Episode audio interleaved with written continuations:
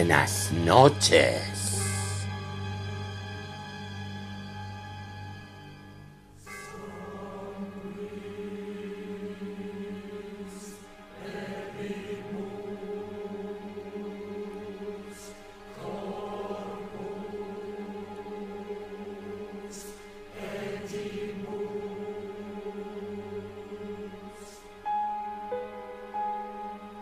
Bienvenidos a...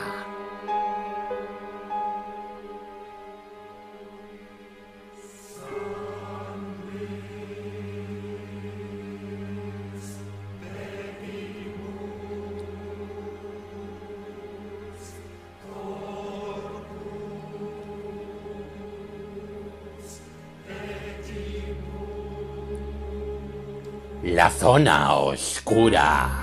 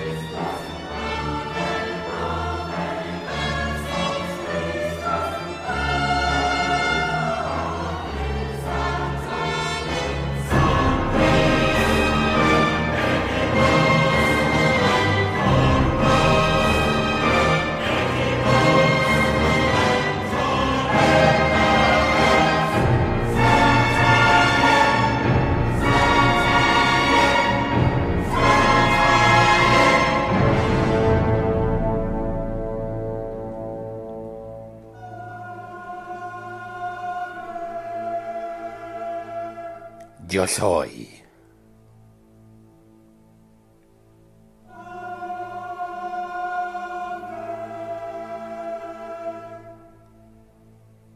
David de Laston Cat.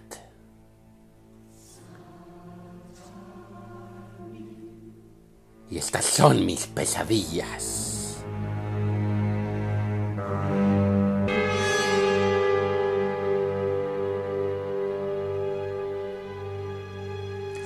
Bienvenidos a la segunda temporada. Bienvenidos a la segunda temporada.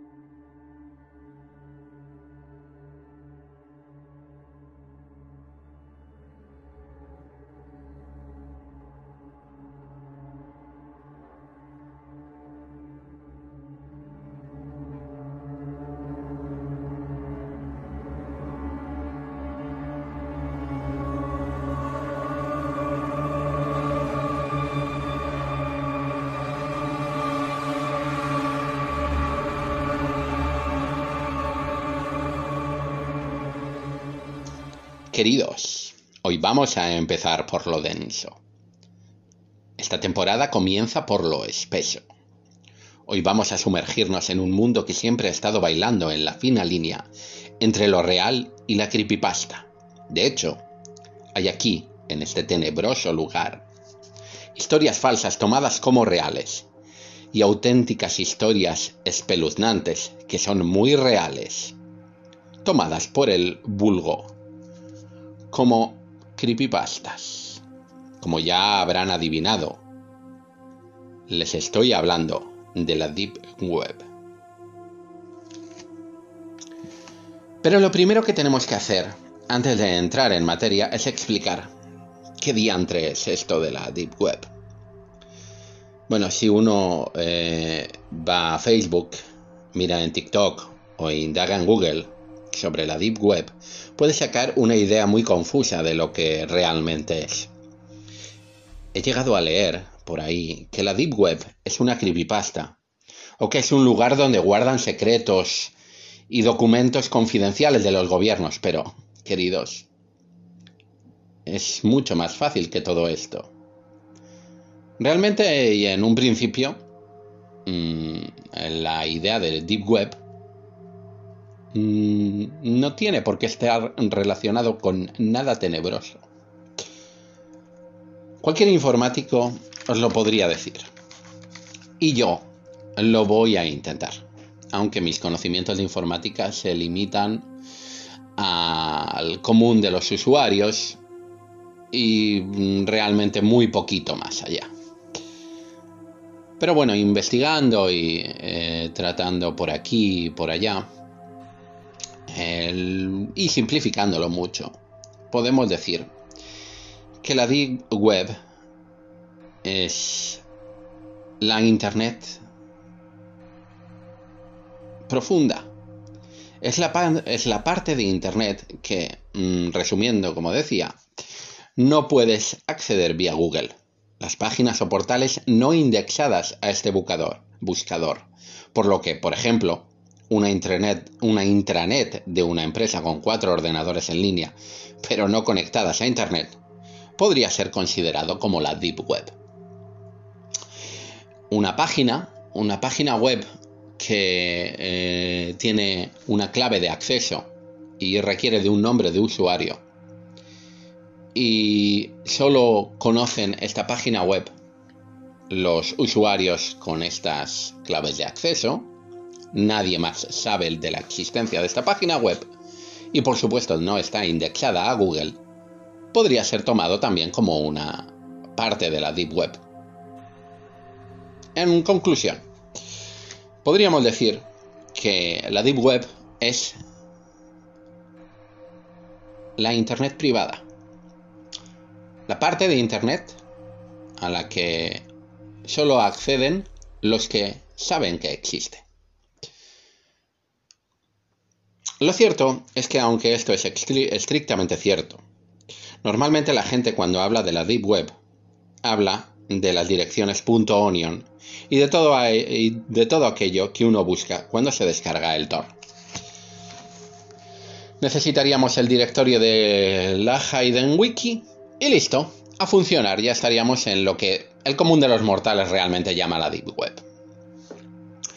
Creo que no es necesario seguir explicando técnicamente lo que es esto, pero sí veo profundamente eh, necesario Mm, para que todo nos quede claro, deshacer este entuerto. Otra confusión habitual es pensar que es lo mismo la web oscura y la deep web, o la dark web y la web profunda, y para nada. Para nada, la web profunda ya la hemos descrito aquí. La deep web es lo que no está indexado a Internet. A Google, eh, disculpen. La web oscura, por el contrario, no tiene por qué estar oculta, aunque muchas veces lo esté. Es decir, aunque muchas veces la dark web, la web oscura, esté en la deep web, en la web profunda, pero no es lo mismo. Es por esto que se confunden deep web y dark web. La dark web son todas aquellas páginas con contenido oscuro, Estamos hablando de violencia, gore, sexo no consentido, drogas, armas, pornografía infantil y un largo y monstruoso, etcétera. Como veis, por contenido, es muy común que esté en la Deep Web, pero en ocasiones no lo está. Y como podéis ver, no es lo mismo.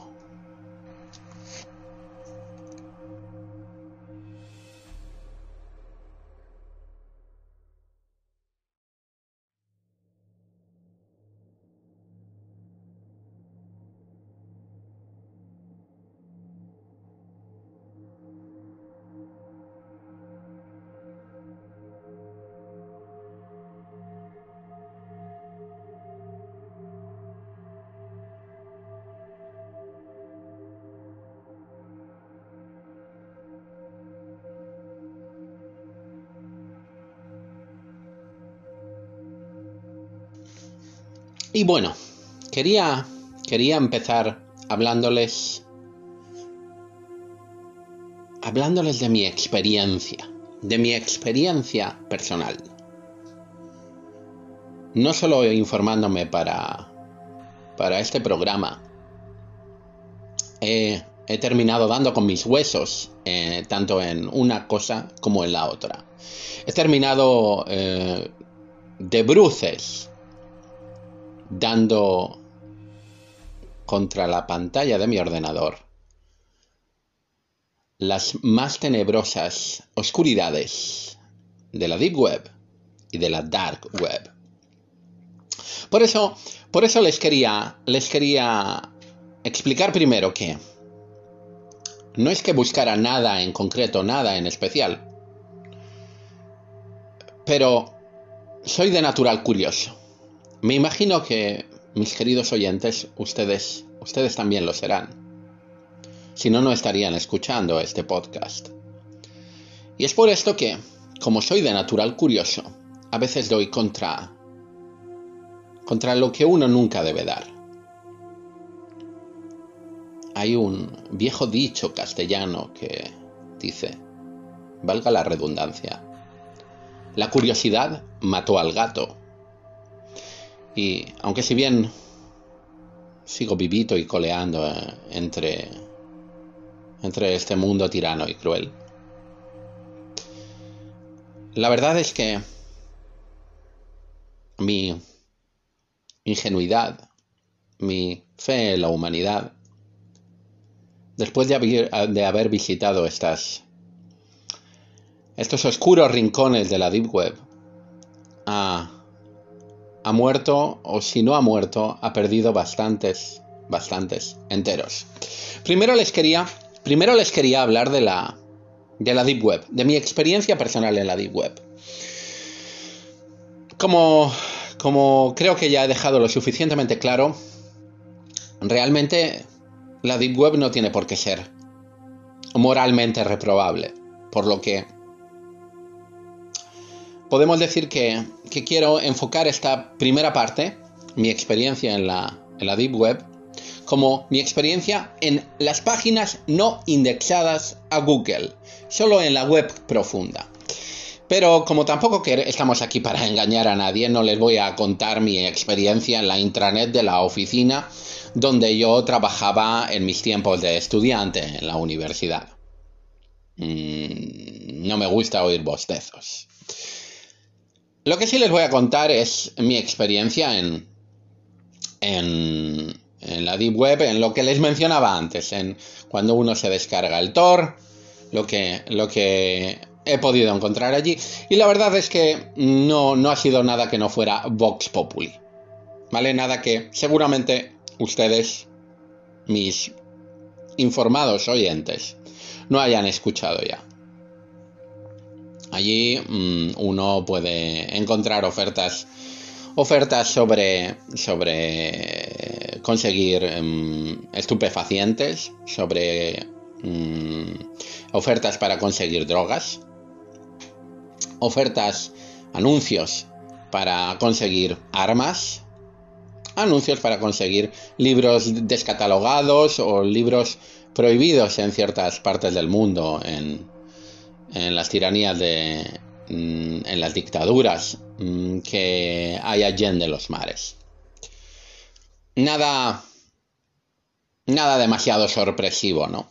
Mm, al fin y al cabo, si uno entra a través de este, de, de Tor, lo que busca principalmente es que no, que no le localicen, que no sepan desde qué ordenador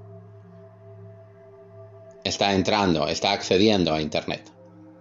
Y uno normalmente hace esto o para protegerse de los hackers y de lo que abunda por las virtuales y procelosas aguas del Internet. O para que, o para hacer algo que no es, que no está bien visto, que no es legal. Por lo tanto, realmente, y el 90 y muchos por ciento de las cosas que encontraremos en, en este lugar y en los directorios a los que uno puede acceder a través de la Hayden Wiki mm, serán nada nada mucho más allá nada muy muy extraño. Por supuesto también vamos a encontrar servicios de hackers allí los hackers se publicitan y como los hackers es donde se publicitan, como ustedes comprenderán, está infestado de hacker este lugar. Por lo tanto, si a usted se le ocurre abrir esto, eh, aunque en principio está protegido eh, gracias al Tor, que lo que hace es camuflar nuestra IP como si se tratara de una cebolla, de ahí porque se llama, porque es punto .onion, ¿no?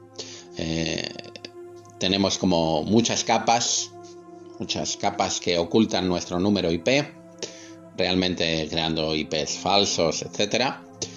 Y en teoría deberíamos de estar protegidos, pero los hackers que pululan por allí son, eh, por supuesto, no todos, pero hay muchos hackers eh, realmente buenos y profesionales. Por lo tanto, que estamos corriendo un, un riesgo grave.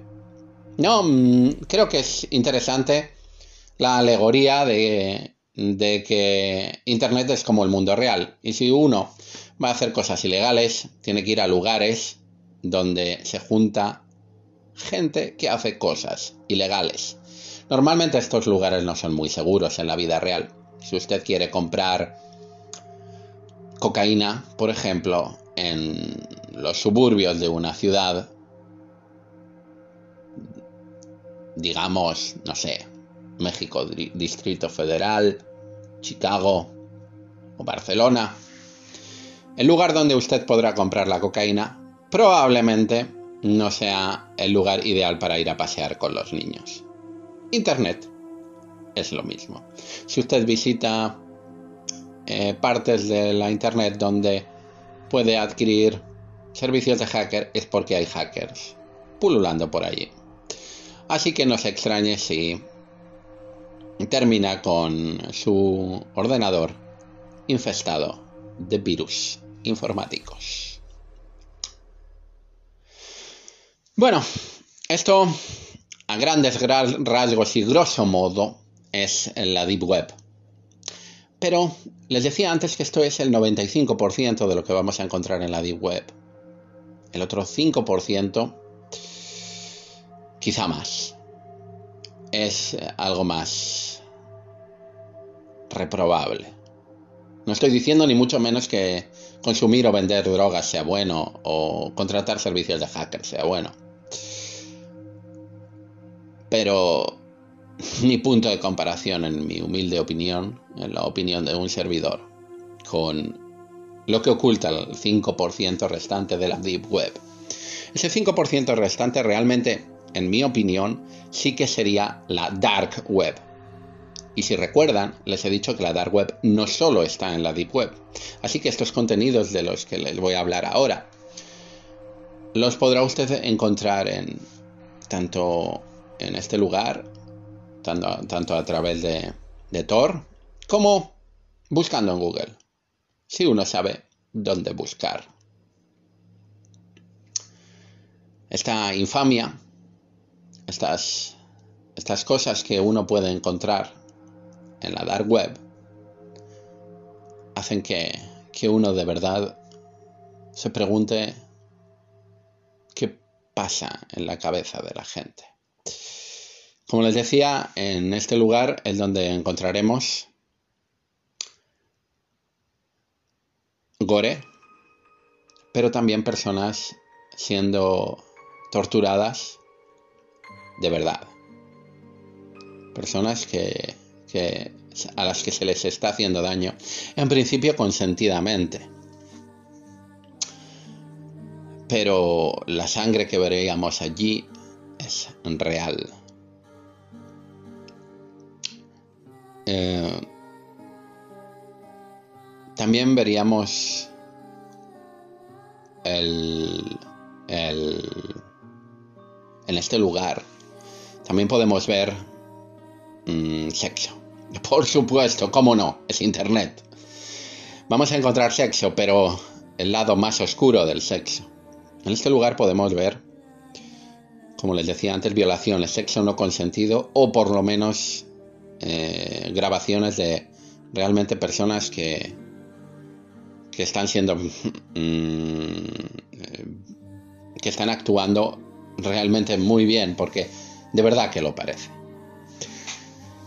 también en este lugar vamos a encontrar coprofagia, zoofilia, todas las filias sexuales que a ustedes se les ocurran. Este es el sitio donde encontraremos esto. Y cómo no, y cómo no, por supuesto, pornografía infantil.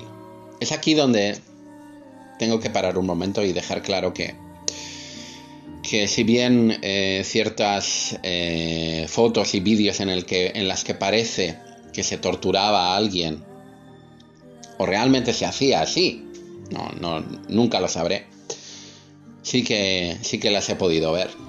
Cuando el archivo o el foro o el vídeo olía, aunque fuera un poquito a pornografía infantil, automáticamente apagaba ese, directorio, esa página web o lo que fuera, huye ahí como de pies en polvorosa, poniendo pies en polvorosa, ya que eso ya sí que es lo más bajo de entre lo más bajo. Pero mm, me consta que en estos lugares hay pornografía infantil y por desgracia es bastante común encontrarlo. Este. Este.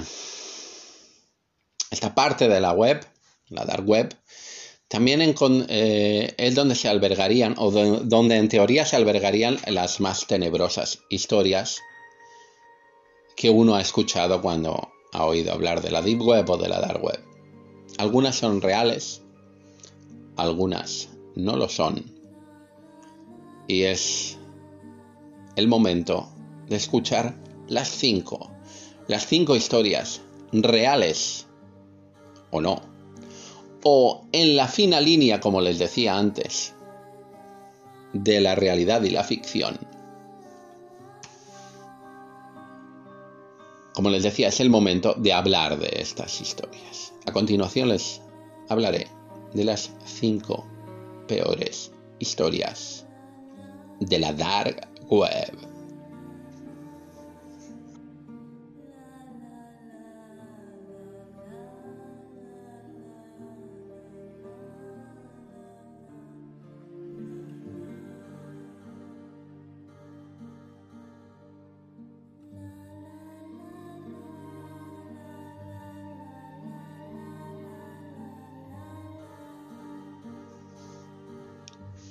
La primera historia la primera historia es. es. muy interesante, pega mucho con. está muy conectada con lo que les acabo de relatar, con, con la fina línea entre, entre la realidad,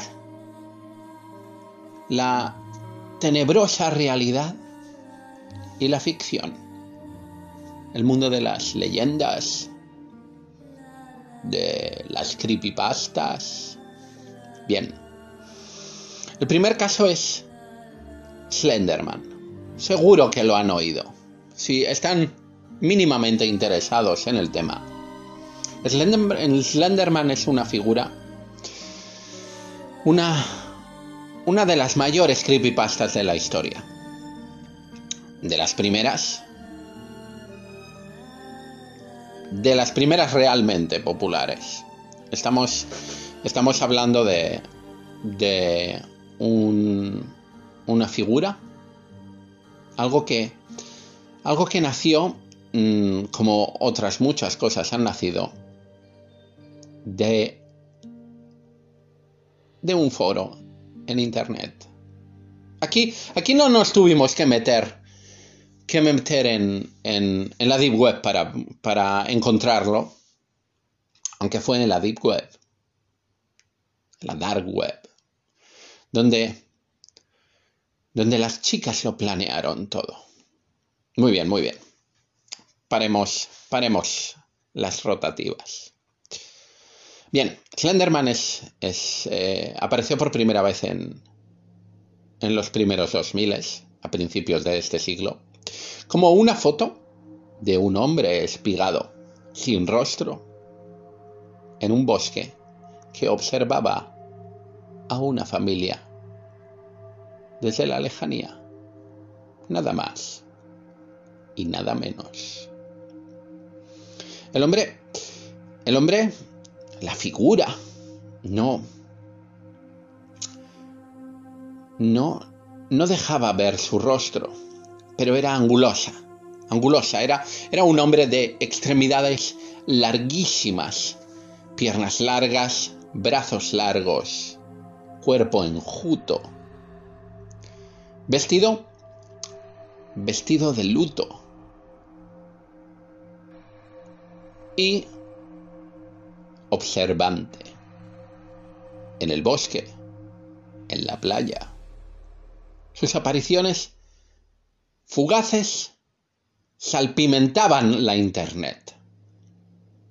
En foros de lo paranormal, en Reddit, muchas, muchas personas las tomaban por auténticas, pero, pero realmente muy rápido se, destapó la realidad. Y si uno busca un poco, encontrará que, esto es un, montaje. Si mi memoria no me falla, se remonta al año 2004, eh, donde aparece por primera vez y es, de un artista eh, gráfico, una creación de un artista gráfico, si no recuerdo mal, anónimo, y a raíz de, a raíz de esta aparición, la figura de Slenderman se popularizó. Pero esta aparición fantasmal, tenebrosa, y que desde luego a muchos nos quitó el sueño, pues realmente era espeluznante, como, como esta figura siempre te vigilaba desde atrás. Bien, En algún momento, esta creepypasta atravesó los umbrales de la realidad para convertirse en una horrorosa historia.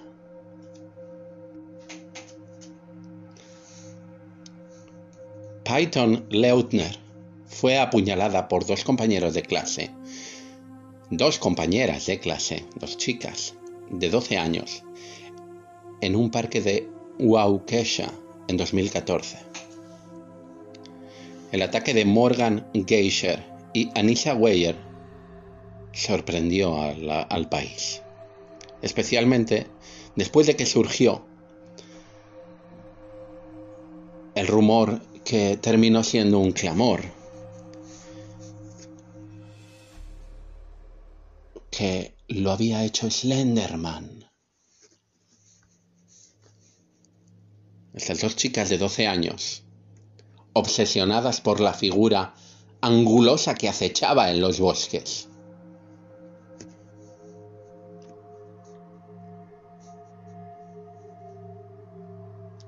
Les les indujo, les empujó a matar a una compañera y asestarla hasta 19 puñaladas. Desde luego, sería absurdo echarle la culpa a Internet. Decir que, hay que, que hay que prohibir esta clase de mitología oscura.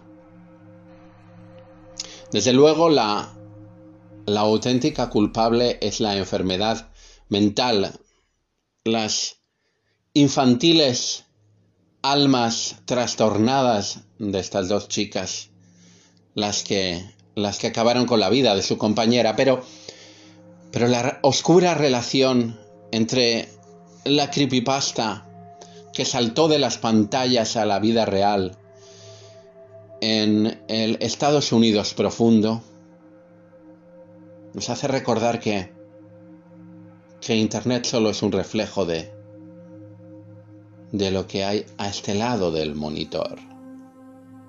Slenderman era nuestra primera parada en nuestro viaje por la dark web.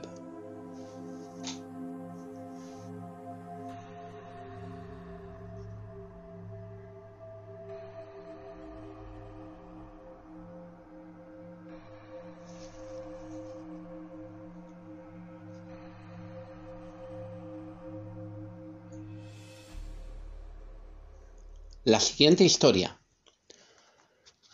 La siguiente historia, Jessie, es, es una, una creepypasta 100%. Les, estamos, les, les quiero hablar de las salas rojas. Seguro que, seguro que ustedes han oído hablar, mmm, si, no se lo, si no se lo he comentado hace un momento, eh, se los diré ahora, pero, pero bueno, Mm, hemos, hemos escuchado que, que en, la Deep Web se anuncian hackers, hackers que ofrecen sus servicios para, eh, hacerle la vida imposible a sus enemigos, para robar el número de cuenta de alguna persona, etcétera, etcétera. Las típicas cosas que hacen los hackers. Pero también es del común sabido que en la Deep Web solo usted tiene que que, como les decía, descargarse el Tor y echar un vistazo, que se anuncian sicarios.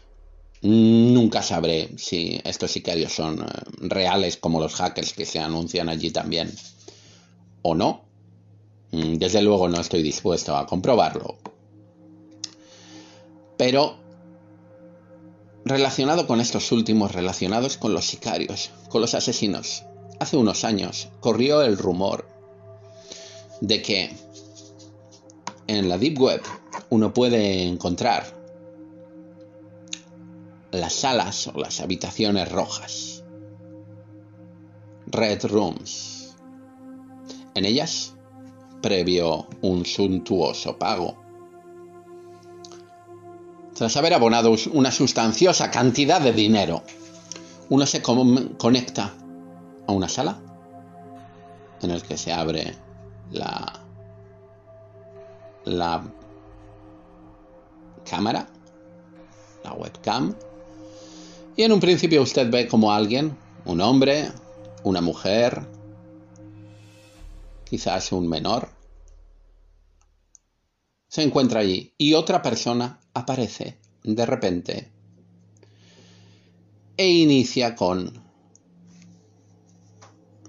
lo que puede ser una tortura,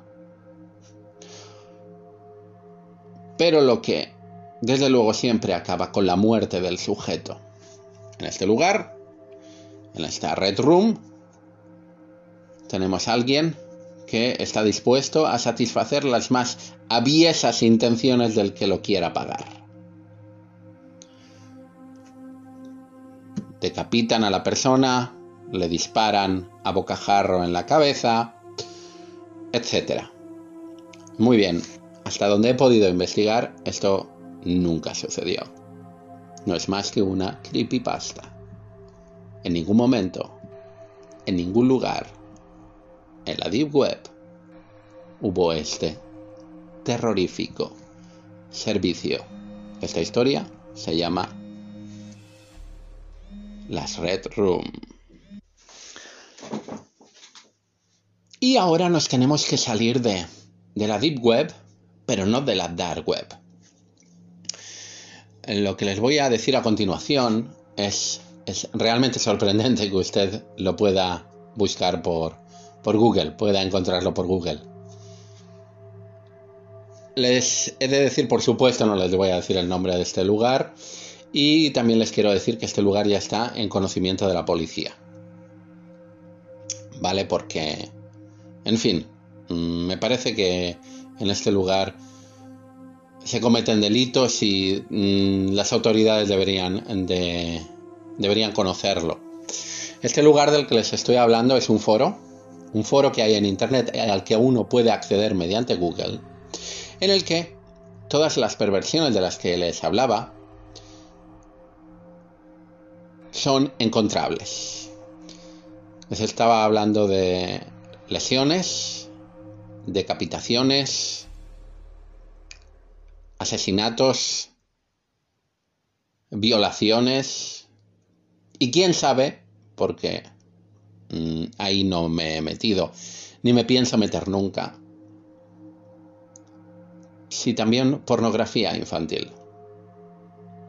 Este lugar este lugar tiene vídeos tremendos, realmente tremendos, como eh, mujeres visiblemente eh, drogadas o por lo menos alcoholizadas son abusadas sexualmente, como hay malos tratos, no sé si consentidos o no, pero desde luego se produce daño físico a la otra persona, etcétera vídeos sobre guerras, vídeos sobre operaciones y eh, mm, disparos entre cárteles de la droga. Todo lo macabro y sanguinolento que usted pueda imaginar lo podrá encontrar en un foro al que uno puede llegar vía Google. Digamos que esta historia la llamaremos el foro.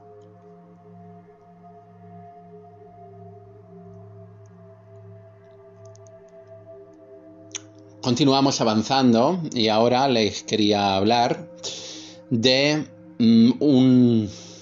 Realmente, más que una historia, es un grupo de historias que otra vez se vuelven peligrosas. Son creepypastas que se vuelven peligrosas.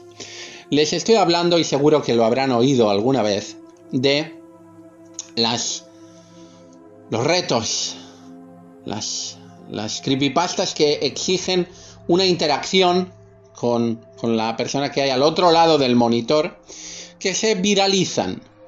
Les estoy hablando de la ballena azul, por ejemplo, y de Momo, estas creepypastas, estas, estos retos, recuerdan los challenge, ¿no? Por ejemplo, este challenge, estos retos que salieron hace un tiempo, que era, por ejemplo, nos vamos a mojar con un cubo de agua helada para que eh, donen dinero para una fundación contra las enfermedades raras, ¿no? Muy bien, pues este reto en principio es inocente, pero dio pie a que personas malvadas inventaran retos no tan inocentes. Retos en los que, a medida que uno pasaba los niveles, se iba haciendo daño físico y psicológico. Con retos como por ejemplo vamos a estar sin dormir cinco días, vamos a grabarnos con un cuchillo una figura en nuestro brazo o vamos a saltar al vacío. Les estoy hablando de juegos, si es que pueden ser llamados juegos, que en ocasiones han terminado con la vida del individuo. Por desgracia, estos juegos han chocado con el teléfono. Con el teléfono móvil que manejaba, o el ordenador que manejaba un menor. Y estos juegos, como les he dicho, Momo, o la ballena azul han terminado con la muerte de ese menor. En el caso de Momo era un supuesto fantasma que se ponía en contacto con nosotros y nos hacía nos hacía enviarle información y nos proponía una serie de chantajes primero relacionados con que el espíritu se les aparecerá por la noche, pero luego con la difusión de ciertas fotografías privadas por Internet, o con el contacto con los progenitores, con la amenaza del contacto con los progenitores diciendo que les iba a contar lo que la infamia que había hecho el niño a través de Internet. Esto supuso la muerte de otro menor también. Esto no son ningunas leyendas urbanas, no son ningunas bromas. Han sucedido. Y me temo que seguirán sucediendo. Esta historia, entre comillas, la podemos llamar los retos oscuros, Dark Channel. Channel Challenge.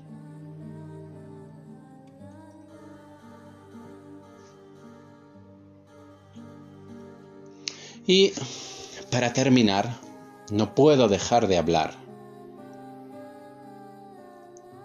de la historia más oscura, no solo relacionada con Internet, sino en general relacionada con, con cualquier cosa que yo haya escuchado nunca. Como les decía, uno cuando encuentra, cuando se mete en, en la Deep Web, puede encontrar vídeos o fotografías de todo tipo, ¿verdad? Les he hablado de asesinatos, les he hablado de pederastas, les he hablado de, bueno, de, de estas infames, de estos infames, infames acciones humanas. Pero en la Deep Web también podemos encontrar vídeos que van todavía más allá, que introducen todo en una coctelera horrorosa y nos dan lo más perverso del alma humana. Les estoy hablando de Daisy's Destruction. Como les he dicho hace unos minutos, corrió como la pólvora eh, por internet la creepypasta de que había unas salas en internet en el que usted pagaba y podían asesinar o torturar a una persona. Eso era falso, pero hubo un vídeo en internet que no fue falso. Era un vídeo en el que a una persona, a una persona de apenas unos meses de vida, se la vejaba, se la torturaba con, bueno, con... Me pone hasta mal cuerpo hablar de esto. Con quemaduras, etcétera. Con zapatos de tacón. Bueno, en fin, una mujer torturaba y terminaba asesinando de un tiro en la cabeza a un bebé de unos pocos meses. Este vídeo muchas personas creyeron que era creepypasta. Ojalá, ojalá amigos, hubiera sido una creepypasta, pero no. Este vídeo, este vídeo fue real, se grabó y se comercializó. Fue producido y grabado en Filipinas por un australiano y una mujer de, aquel país, de Filipinas. Por suerte este monstruo ya está cumpliendo la justa condena. Pero hubo unas personas que grabaron un vídeo de cómo mataban a un bebé y hubo unas personas que compraron y vieron para goce particular este vídeo. Así que no solo hemos viajado por la Deep Web, sino por las profundidades de la miseria del alma humana. Esta historia, esta última historia, que ojalá no tuviera que haberla relatado, se llamaba El vídeo de Daisy's Destruction. Y con esto terminamos. Gracias a Dios salimos de este pozo de mugre humana que es eh, la dark web y les encomiendo a encontrarnos la próxima semana aquí en la zona oscura.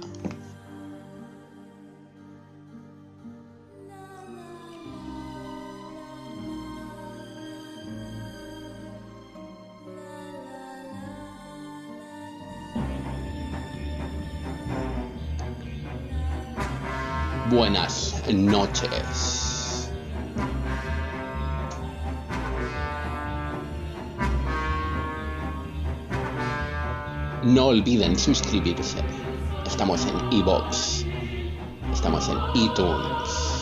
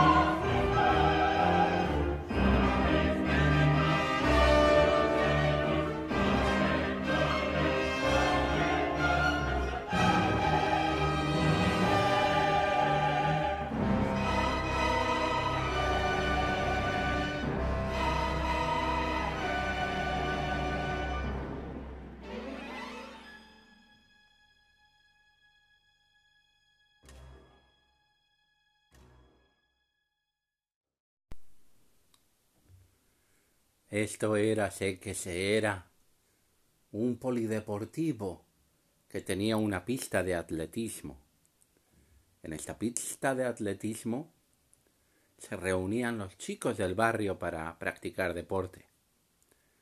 Algunas personas iban allí a jugar al fútbol, otras personas iban allí a practicar lanzamiento de pértiga y otros lo único que hacían era correr.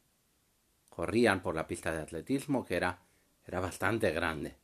Era una pista de atletismo que, que para correrla completamente necesitaba sus por lo menos, qué sé yo, 10 minutos si no, si no eras un atleta de verdad. Así que, corriendo, tardabas.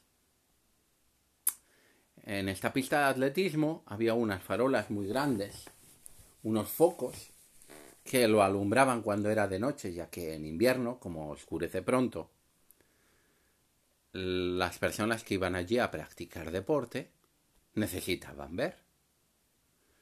Por lo que la pista de atletismo y todo el polideportivo estaba alumbrado por unos focos bastante potentes. Bueno, pues nuestra historia empieza allí. Nuestra historia empieza un grupo de amiguitos. Eran unos chicos, bueno, unos chicos mayores, no adultos, pero bastante mayores, que tendrían unos 13, 14 años, que se reunían por las tardes para practicar su pasatiempo favorito, que era el deporte. El deporte que, en concreto, el atletismo, correr. Les gustaba mucho correr, correr rápido, correr mucho tiempo. Es decir, practicaba la resistencia y la velocidad. Pero no solo eso. También practicaban otros deportes como el fútbol, el baloncesto, etc. Pero nuestros chicos, este día, nuestros protagonistas este día, lo que hicieron fue practicar atletismo, correr. El polideportivo estaba rodeado a su vez de bosque y al otro lado del bosque se encontraba el pueblo de donde eran los niños de los que hablábamos antes. Estos niños eh, que se encontraban, como os digo, practicando deporte allí en el polideportivo, estaban constituidos por chavales de muchas edades, este grupo. Entre ellos había un niño un poquito más pequeño, otro un poco más mediano y una chica más mayor.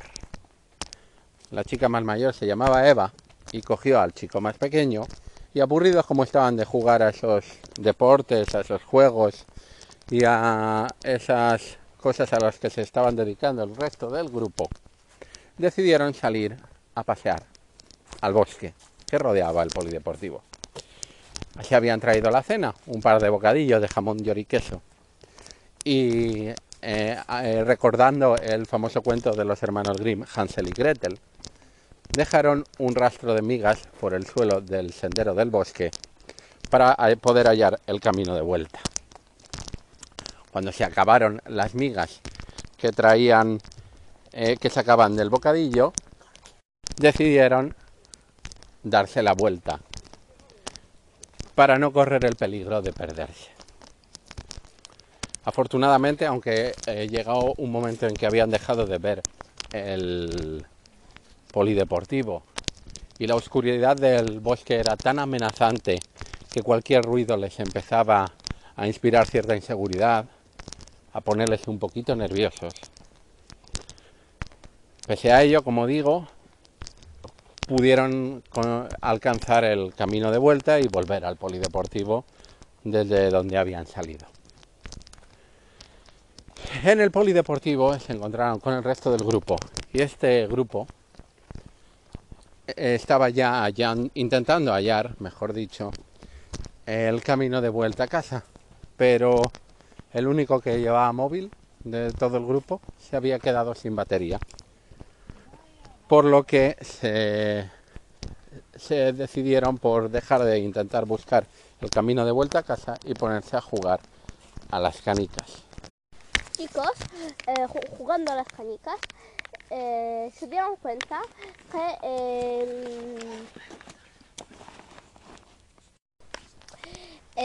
la canica del chico eh, más pequeño llegó antes.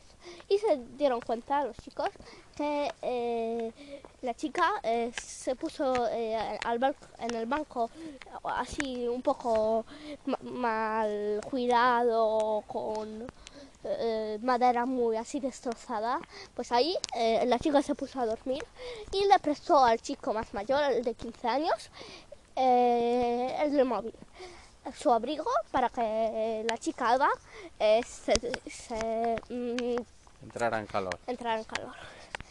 Entonces, los chicos, eh, eh, uno que se llamaba Marcos, que era de 8 años, y el otro que tenía 10 años, que se llamaba Tom, eh, los dos jugaron aún a las canicas, jugaron también a otros juegos, por ejemplo, al escondite un buen rato, a otros juegos. Bueno, a juegos con Playmobil, a otros así. Y luego, entonces, eh, se dieron cuenta, fueron a, despertar a, la chica. Eh, para, eh, porque ya todos estaban listos para salir y en búsqueda de su hogar.